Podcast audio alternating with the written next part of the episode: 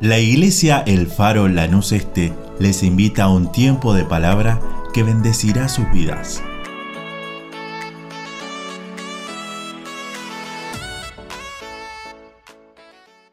Dios te bendiga.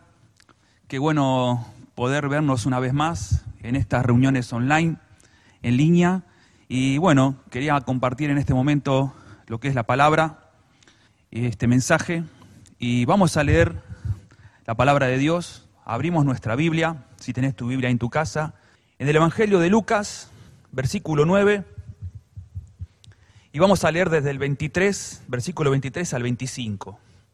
Y dijo Jesús, y decía a todos, si alguno quiere venir en pos de mí, niéguese a sí mismo, tome su cruz cada día y sígame, porque todo el que, todo el que quiera salvar su vida la perderá, y todo el que pierda su vida por causa de mí, éste la salvará. Pues ¿qué aprovecha al hombre si gana todo el mundo y se destruye o se pierde a sí mismo? Titulé esta predicación, este mensaje, Lo que cuesta seguir a Cristo. Sabemos que la salvación de nuestras almas es por gracia y es por medio de la fe.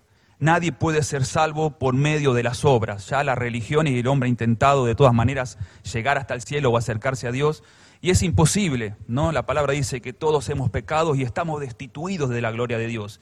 Y alcanzar la salvación por nuestras fuerzas o por obras o por méritos propios nunca le ha alcanzado y es imposible para el hombre.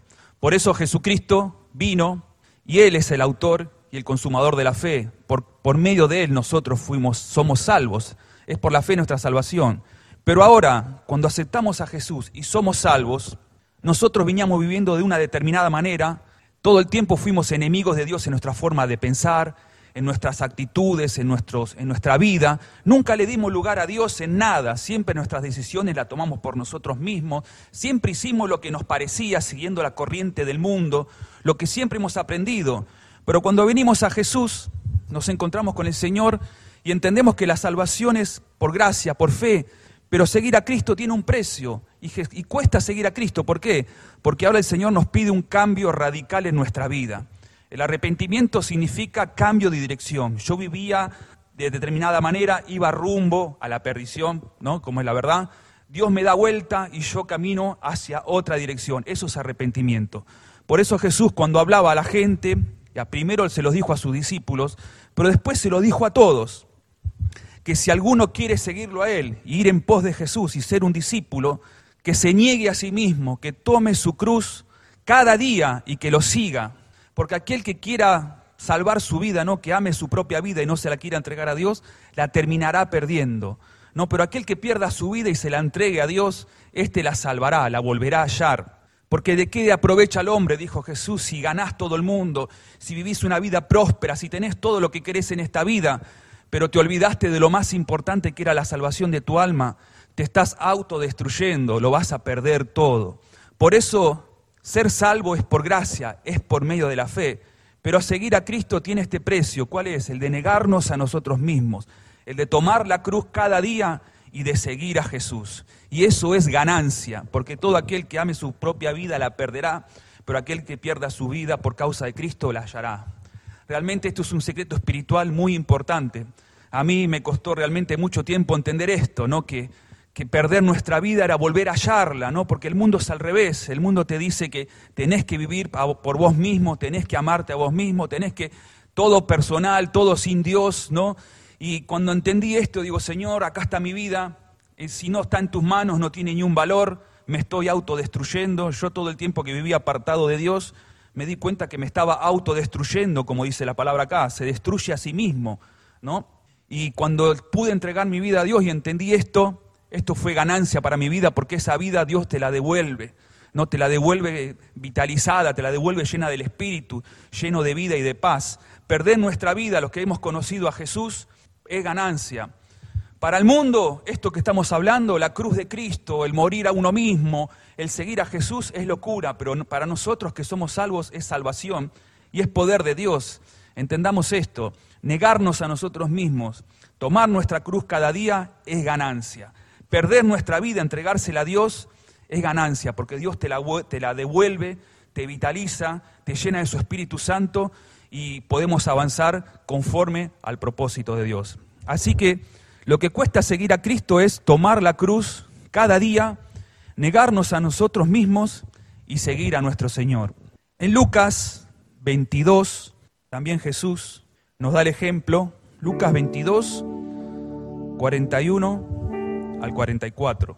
Dice, Jesús ora en Getsemaní, y él se apartó de ellos a distancia como de un tiro de piedra, y puestos de rodillas oró, diciendo, Padre, si quieres pasa de mí esta copa, pero no se haga mi voluntad, sino la tuya. Y se le apareció un ángel del cielo para fortalecerle. Jesús nos dio este ejemplo, ¿no? Si bien Jesús llegó el momento donde Él se entregó y murió en esa cruz del Calvario, pero Jesús nos dio el ejemplo de que Él tomó su cruz personal cada día y hizo la voluntad del Padre.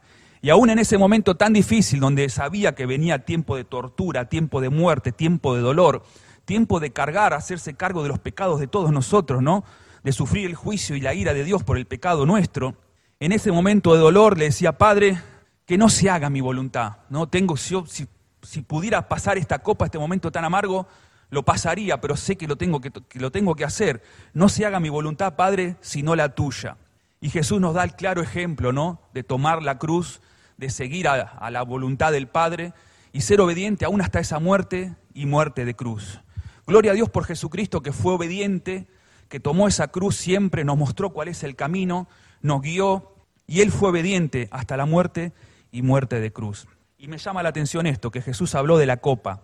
Si quieres, dijo, pasa de mí esta copa. ¿Y qué es la copa? No, bueno, la copa era lo que venía ahora. Para Jesús era eso, la voluntad del Padre era que Él muera por nuestros pecados. Ahí el Gólgota, la calavera, el lugar de crucifixión, la tortura, los azotes, el tener que morir, ¿no? El tener que padecer siendo santo, si no era culpable, pero entregarse por los demás.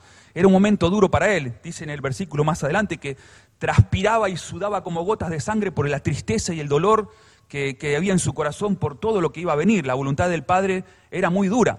Pero él lo aceptó, dijo, no se haga mi voluntad, y tomó esa copa. ¿no? Y cada uno de nosotros tenemos eh, que, que también hacer la voluntad de Dios y aceptar muchas cosas que Dios nos pide, ¿no? ¿Cuál es la copa que Dios te dice, esta es la copa que tenés que beber?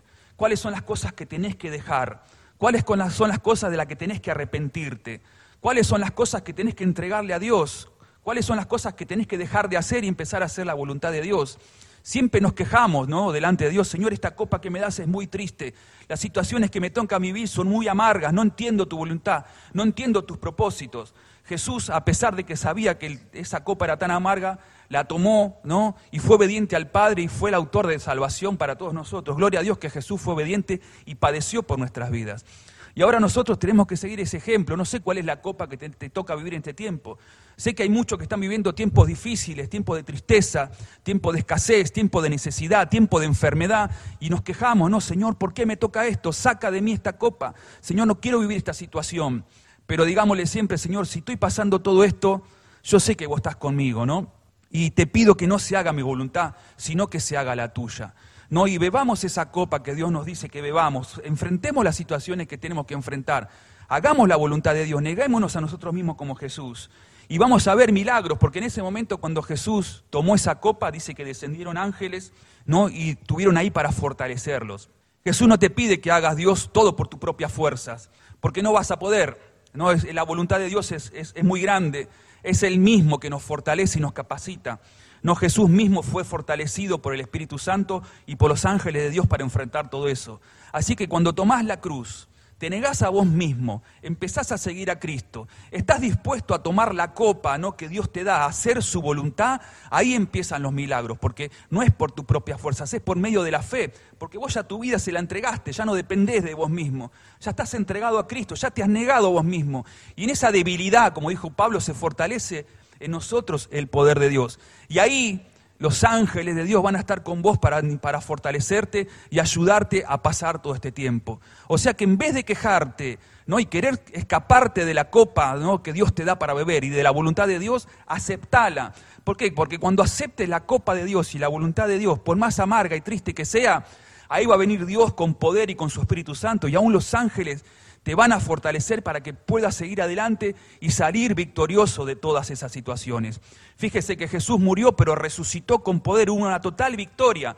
Esa copa para Jesús significó la victoria más grande del universo no el Salvador del mundo, el que venció al pecado, a la muerte, a Satanás, quien resucitó de los muertos con poder. Esa copa fue la que después lo exaltó hasta lo sumo y Dios lo puso como Rey y Señor sobre todas las cosas.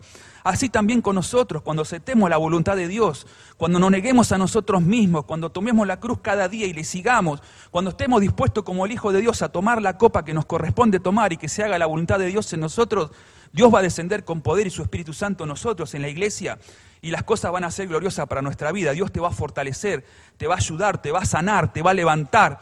Es ahí cuando el poder de Dios se manifiesta, cuando aceptamos la voluntad del Padre como la aceptó Jesús. Otro ejemplo de alguien que siguió a Cristo y fue obediente, pero también pasó por varias situaciones, lo vemos en Abraham.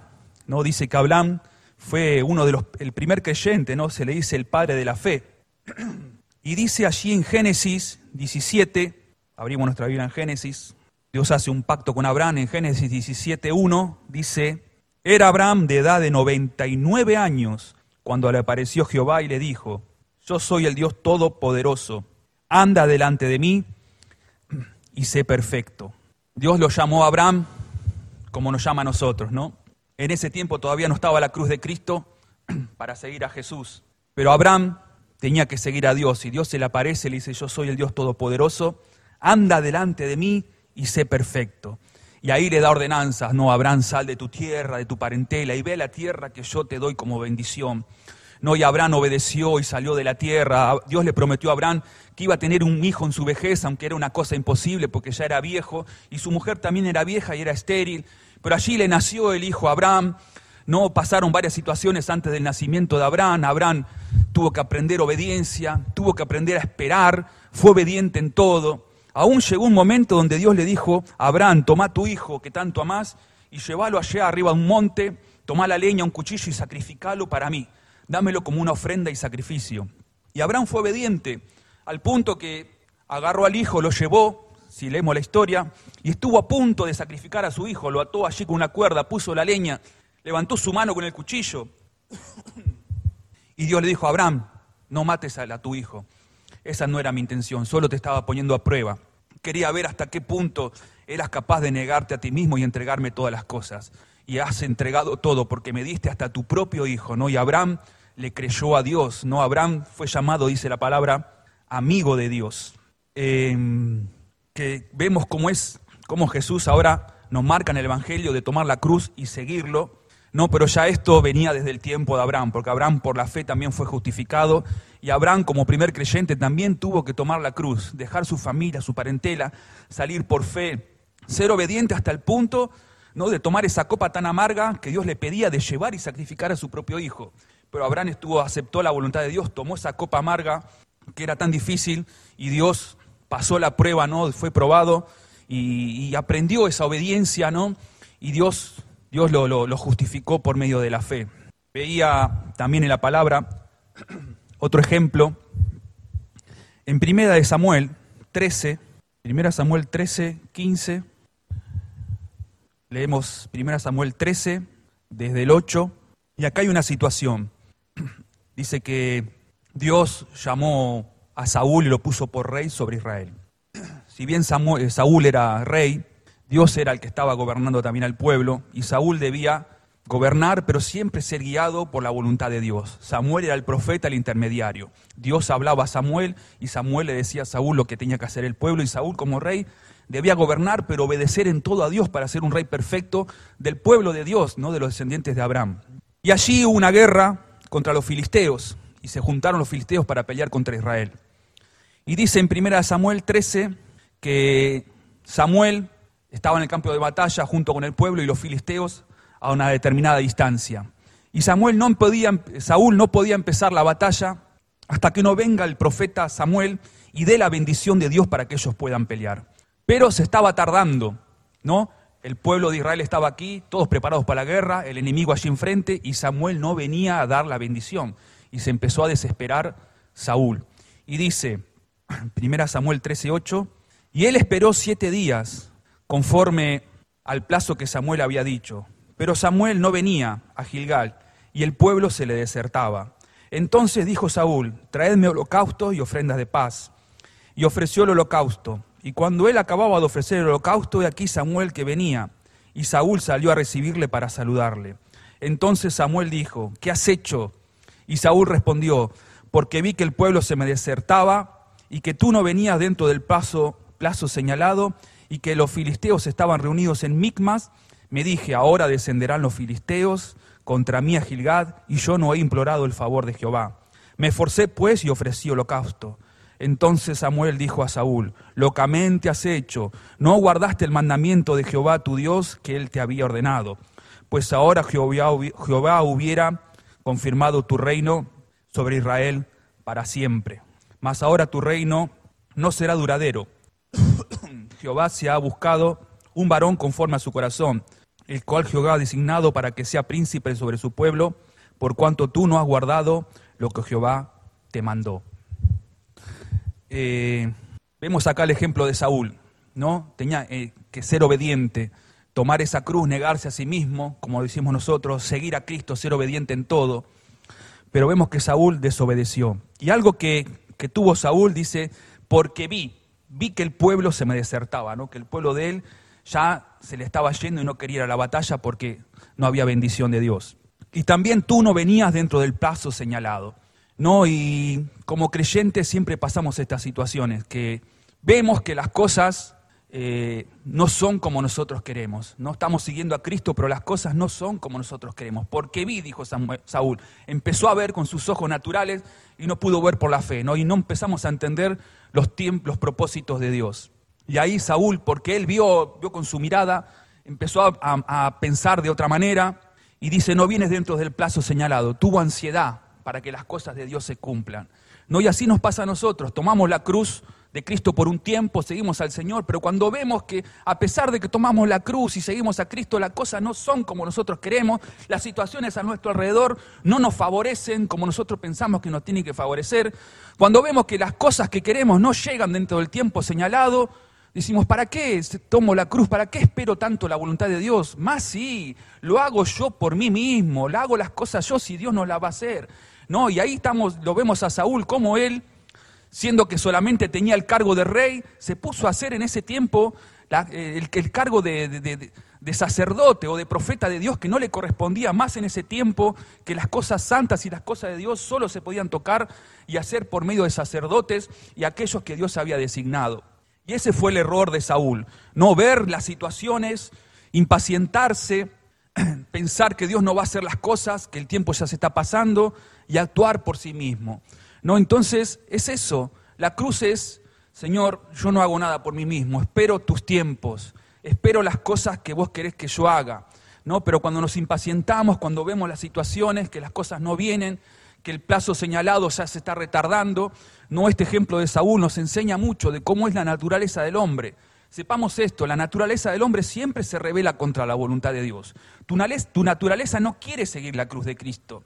A tu naturaleza le parece una locura la cruz de Cristo. A tu naturaleza, a nuestra naturaleza, los tiempos los quiere rápido. Queremos las cosas rápido, las cosas ya.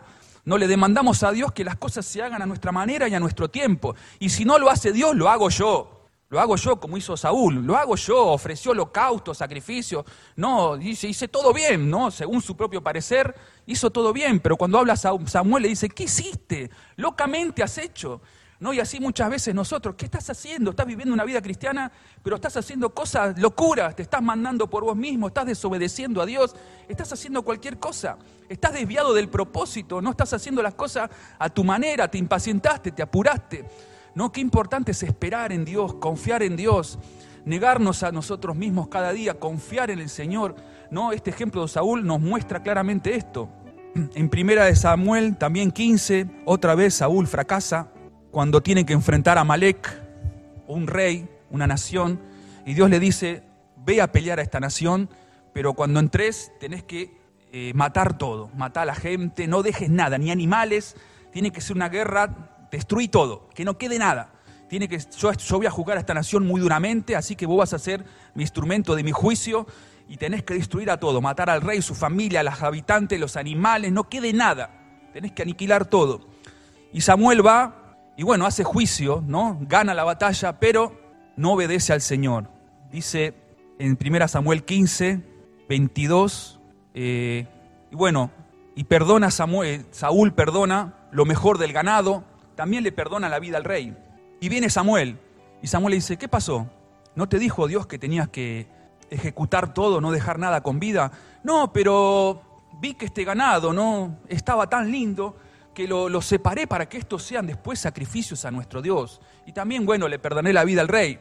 ¿no? Y Samuel dice, le dice en el eh, 1 Samuel 15, 22, y Samuel dijo, ¿se complace Jehová tanto en los holocaustos y víctimas como en que se obedezca a la palabra de Jehová? Ciertamente el obedecer es mejor que los sacrificios y el prestar atención que la grosura de los carneros. Realmente esta frase me la he memorizado un montón de veces y esta historia impacta fuerte, ¿no? Y como hijos de Dios tenemos que acordarnos de esta palabra y esta enseñanza. Eh, ciertamente el obedecer es mejor que los sacrificios y el prestar atención que la grosura de los carneros. Tomar la cruz, seguir a Cristo, negarnos a nosotros mismos, es obediencia. Requiere nuestra obediencia, eso es lo que espera Dios. Dios no es un Dios que nos pide un sacrificio, que quiere vernos ahí eh, sufriendo por causa de Él. No es así. Tenemos que negarnos a nosotros mismos porque hemos vivido totalmente apartados de Dios, hemos hecho siempre todo mal, ¿no? El negarnos a nosotros mismos es bueno, es provechoso. Y, el negarnos a nosotros mismos y tomar la cruz cada día es obediencia. Es lo que le faltó a Saúl, obediencia. Hizo todo lo que le pareció a él, ¿no? Y lo hacía como para Dios, pues dice, bueno, yo perdoné este ganado. Dios me dijo que no lo perdone, pero yo lo perdoné y ahora se lo dedico a Dios. Como que quiso tapar el pecado con una ofrenda, ¿no? Y no era así, locamente es hecho, le dice Samuel. El, obedecer es mejor que los sacrificios y el prestar atención que la grosura de los carneros. Qué importante es esto, ¿no? Creo que estamos viviendo en un tiempo muy difícil. Esto que estoy predicando yo para el mundo es locura y cada vez más. Porque el mundo se está cada vez más ensanchando, el hombre cada vez menos depende de Dios. ¿Qué se va a negar a sí mismo? ¿Qué va a tomar la cruz? La cruz es locura para el mundo. El hombre ahora se está armando una humanidad cada vez más humana donde no hay Dios, donde no hay nada, Dios no existe, Dios no entra en nuestro pensamiento, a Dios no le rendimos culto ni obediencia ni nada. No creemos en nada, creemos en nosotros mismos, en nuestra propia fuerza, en la evolución, en el Big Bang, en la nueva era, en esto, en aquello, en lo que hacemos lo que queremos con nosotros mismos, con nuestros propios cuerpos. Es una, etapa de anticristo, donde se revela la humanidad, ¿no? Y hay un, se dice que se está moviendo en este tiempo ese espíritu del anticristo, que se levanta contra todo lo que sea Dios y es blasfemia contra todo lo que sea Dios. Y dijo Pablo a Timoteo, vamos a 2 Timoteo, 2 Timoteo 4, Segunda Timoteo 4, 3 al 5 vamos a leer.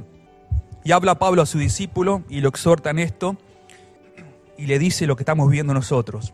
Porque vendrá tiempo cuando no sufrirán la sana doctrina, sino que teniendo comisión de oír, se amontonarán maestros conforme a sus propias concupiscencias, y apartarán de la verdad el oído y se volverán a las fábulas.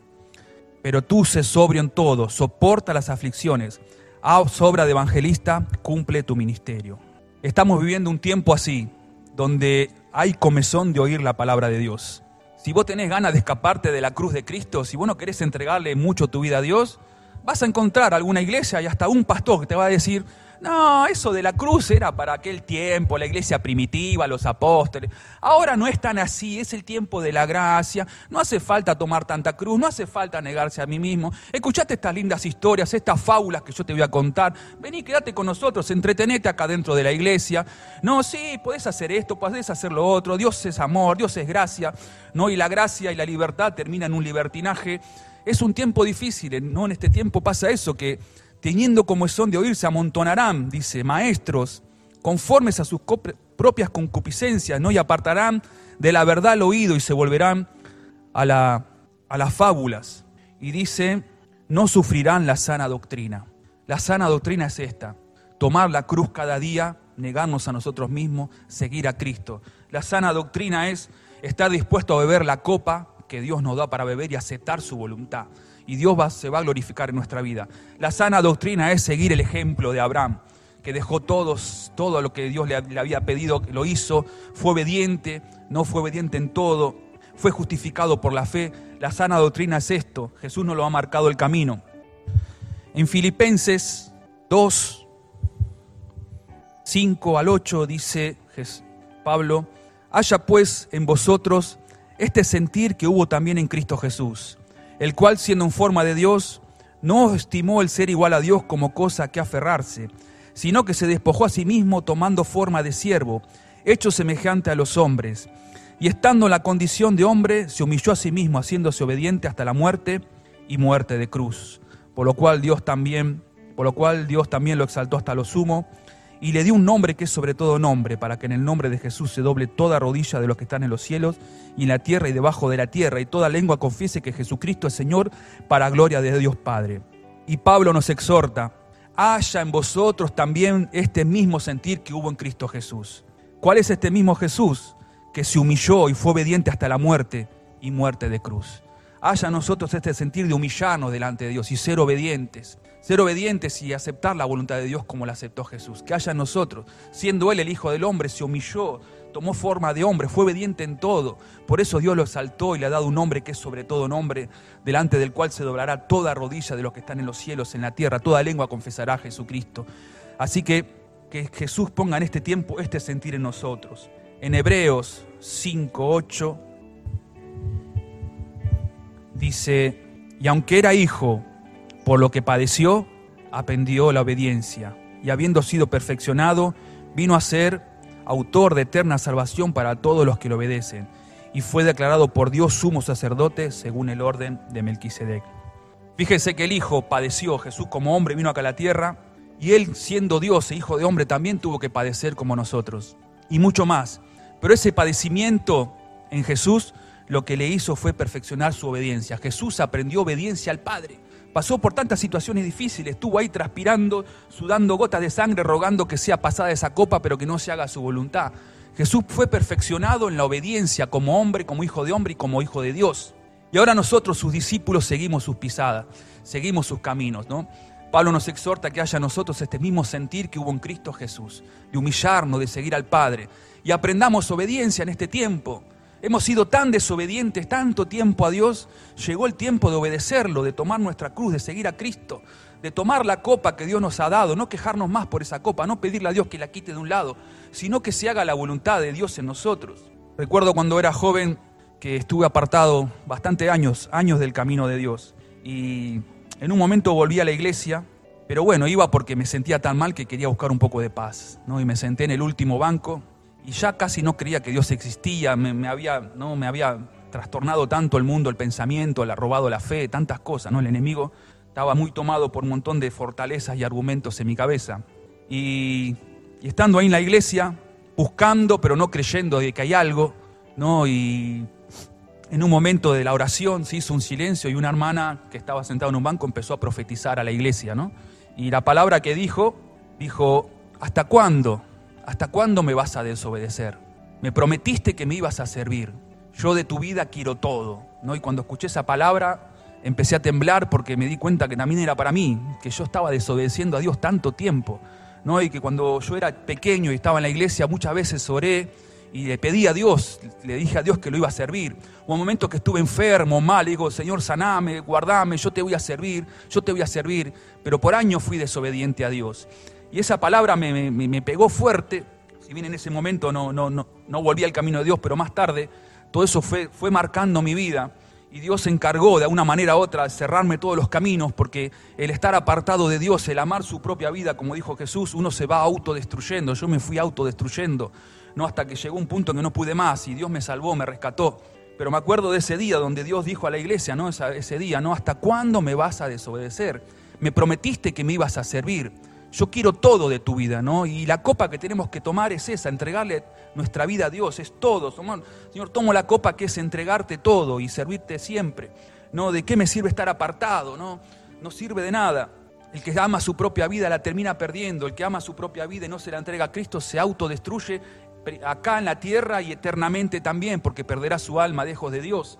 Eh, el Hijo padeció y aprendió obediencia. Aprendamos obediencia en este tiempo. Para nosotros, los que creemos la cruz de Cristo, es ganancia. Entregarle nuestra vida a Dios, no negarnos a, nosotros mismos, es ganancia. Aprendamos eso. ¿No hasta cuándo vas a desobedecer a Dios? No sé, que a mí esto me, habló muy fuerte Dios y espero que también te hable a vos, ¿no? No sé si estás apartado, qué, qué propósito tiene Dios con tu vida, pero ¿hasta cuándo lo vas a desobedecer? ¿Hasta cuándo? No, Dios quiere todo de tu vida. Dios te llama, Dios te llama de vuelta, volvé, arrepentite. No te escape más de la voluntad de Dios, no te escape más de su propósito. No te quejes más de la copa amarga que te toca beber, bebela. El Señor está con vos para ayudarte, para levantarte. Los ángeles de Dios van a estar para fortalecerte. No, servía a Dios, servía a su propósito, servía a su obra. Dios tiene una vida gloriosa para vos, pero si vos no estás entregando tu vida, amás tu propia vida y no se la querés entregar a Dios, la estás perdiendo. Tomá la cruz cada día, negate a vos mismo, aprende obediencia, aprende obediencia. Ah, hemos desobedecido tanto a Dios, la humanidad ha desobedecido tanto a Dios. Es tiempo que los hijos de Dios obedezcan, los hijos de Dios tomen la cruz, se nieguen a sí mismos y sigan a su Señor. Entiendan que es mejor perder la vida porque Cristo la devuelve en ganancia y en gloria. Tengamos este mismo sentir, como dijo Pablo, de, de seguir a Cristo, ¿no? De, de, ser como Cristo, ¿no? de entregar nuestra vida, ser obediente en todos. Eh, veamos el ejemplo de Abraham, cómo él también obedeció en todo a Dios, aunque en algún momento fracasó, Dios lo perdonó, lo restauró, lo levantó para que él siga su propósito. Veamos el ejemplo de Saúl, que tristemente él fue desechado como rey y siempre escapó de la voluntad de Dios y hizo todo por sí mismo y lo vemos como, terminó mal el ejemplo de su vida. Fue triste, fue desechado y terminó mal Saúl por no haber obedecido, por no haber seguido los caminos de Dios, por haberse agarrado a sí mismo y querer hacer las cosas siempre a su manera. No sigamos la corriente del mundo. Para el mundo todo esto que hablamos hoy es locura, pero para nosotros es sabiduría, es poder de Dios. Nosotros los creyentes, los hijos de Dios, amamos la cruz y mucho más en este tiempo. Tiempo tan difícil donde no se, no se sufre la sana doctrina, está lleno de maestros que se amontona conformes a sus propias concupiscencias y te quieren enseñar cualquier cosa. Se exalta al hombre, se exalta al humanismo, se exalta la fuerza humana, se exalta, se glorifica al hombre, todo ganancia comercial, todo publicidad, y no tiene que ser así. Jesús se negó a sí mismo, se despojó de todo, nos mostró el camino, neguémonos a nosotros mismos. La sana doctrina dice esto, niéguense a sí mismos. Jesús le decía a toda la multitud, si quieren venir en pos de mí, niéguense a sí mismos. Tomen la cruz cada día y sígame. No, porque el que pierda su vida, verdaderamente éste la hallará. En Santiago 2.23, para terminar, hablando de Abraham, dice Santiago Santiago 2.23. Y se cumplió la escritura que dice, Abraham creyó a Dios y le fue contado por justicia y fue llamado amigo de Dios. Qué grande, ¿no? Y se cumplió la escritura que dice, Abraham le creyó a Dios y le fue contado por justicia y fue llamado amigo de Dios. Tomar la cruz de Cristo, negarnos a nosotros mismos, te acerca muchísimo más a Dios, a tal punto que Dios ya te llama su amigo. Abraham, por haberse negado a sí mismo, seguir la voluntad del Padre, de Jehová, estar dispuesto aún hasta sacrificar a su propio hijo, Dios lo justificó por fe. Y le fue contado por justicia el haber creído y el haber obedecido. Y fue llamado amigo de Dios. Mucho más nosotros ahora somos hijos de Dios, pero también mantenemos, al seguir a Jesús y tomar esa cruz y negarnos a nosotros mismos, mantenemos también una amistad, porque podemos ser hijos, pero estar separados del Padre, nos acerca mucho más al Padre y nos mantiene una, una, relación de amistad mucho más cercana y más profunda con nuestro Dios. Así que bueno, esto les quería compartir en esta mañana, como dije el título de esta palabra, lo que cuesta seguir a Cristo. Hemos creído en el Señor, somos salvos por medio de la fe, es por gracia, pero sabemos que tenemos que seguir a nuestro Señor y el Señor nos marca esto cada día. Amemos la cruz de Jesús. Yo los animo en este tiempo. Neguémonos a nosotros mismos. Tomemos nuestra cruz. Sigamos a Cristo. Aprendamos obediencia. Estemos dispuestos a aceptar la copa que nos toca beber en este tiempo, que es la voluntad de Dios para con nosotros. Haya en nosotros este sentir que hubo en Cristo Jesús, ¿no? De ser obediente. Por más que padezcamos, demos gracias a Dios. Señor, estoy padeciendo, pero este padecimiento me hace aprender obediencia. Este padecimiento me acerca más a ti. Señor, te he creído y puedo ser llamado como Abraham amigo de Dios. Así que te animo en este tiempo que te acerques más al Señor, que, puedas vivir esta sana doctrina que Jesús nos ha enseñado. Y si estás apartado de Dios, Dios te dice, ¿hasta cuándo me vas a desobedecer? Volvé al camino de Dios. Le has prometido a Dios que lo ibas a servir, tenés que servirlo. Dios te va a rinconar en este tiempo de una u otra manera y te va a traer de vuelta a su camino. Jesús está esperando que te arrodilles y que te niegues a vos mismo, que tomes la cruz, que des vuelta en el sentido de vida que estás viviendo, te arrepientas y sigas a Cristo, que aceptes a Jesús como Salvador, pero también como Señor, para aceptar esta cruz y seguirlo cada día. Oramos por esta palabra.